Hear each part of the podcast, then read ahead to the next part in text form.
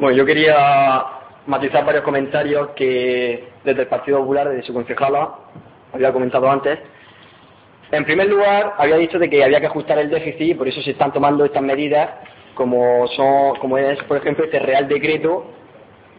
Y yo lo que quiero decir, como le he dicho antes, que comparto que haya que ajustar el déficit, es una labor que hay que llevar a cabo, pero que deje tranquila la educación, que la educación no tiene la culpa lo que no puede decir es que la, educación no funciona, de que la tasa de asentismo es muy elevada y que hay que trabajar y tomar medidas urgentes como esta para ello. Con recortes, obviamente, no vamos a favorecer a que, a que se solucionen esos problemas. Al contrario, habrá que invertir más en educación, porque la educación no es un gasto, sino una inversión. Entonces, no vamos a recortar el déficit quitando inversión en educación.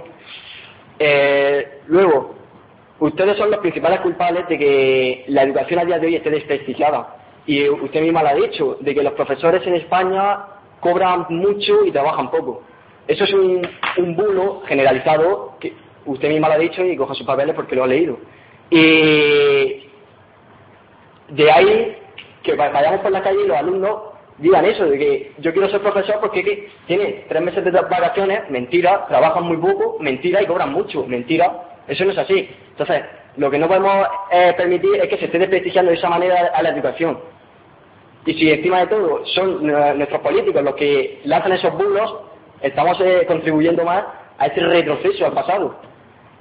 Eh, luego, quiero comentar que en Madrid ya han anunciado que la enseñanza no obligatoria, es decir, formación profesional y bachiller, va a dejar de ser gratuita probablemente se traslade a otras comunidades gobernadas por el Partido Popular, ya que se ha planteado en esa comunidad. Eh, eh, con el tiempo se verá.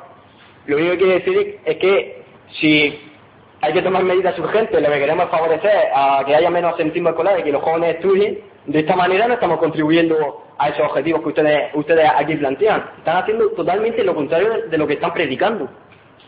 Y eso es engañar a los ciudadanos, porque ustedes no pueden decir de que quieren mejorar la educación, de que quieren recortar la tasa de ascentismo escolar y luego llegar y, pegar el hachazo en el, presupuesto de educación. Eso no se puede hacer así. Luego, eh, además de desprestigiar la educación, ustedes, pero ya no solo el Partido Popular, también el Partido Socialista, son los que han creado desigualdad en el sistema educativo español, porque son ustedes los que han creado, los que han hecho que actualmente hayan 17 sistemas educativos y 7 leyes educativas en nuestro país son ustedes los que han hecho que en los colegios públicos catalanes no se pueda estudiar castellano y ustedes han sido los que han hecho que en otros colegios donde no se puede ni siquiera estudiar castellano o la lengua vehicular de la, comunidad autónoma en la que vivan.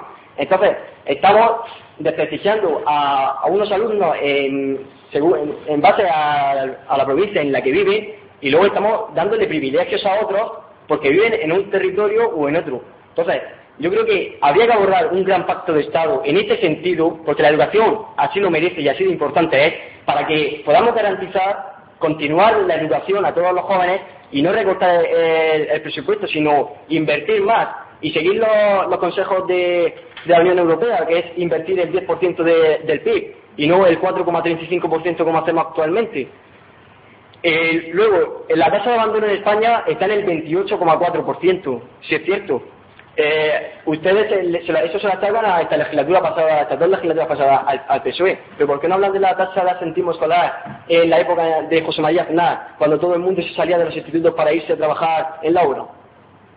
¿Por qué no hablamos de esa tasa de asentismo escolar que era aún elevada?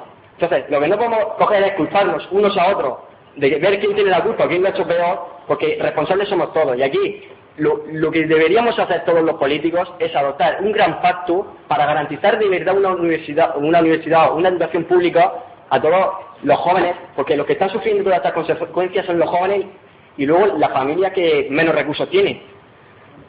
Eh, bueno, y ya y por último, simplemente añadir que a la hora de adoptar cualquier ley educativa, diseñar planes de estudio, el modelo educativo de nuestro país, a quien debería haber que pedirle consejo y con el que debería contarse, es con los docentes y profesionales que son los que de verdad están ejerciendo la profesión y los que tienen la opinión más válida, y no convertir la enseñanza en la moneda de cambio de los gobiernos de turno.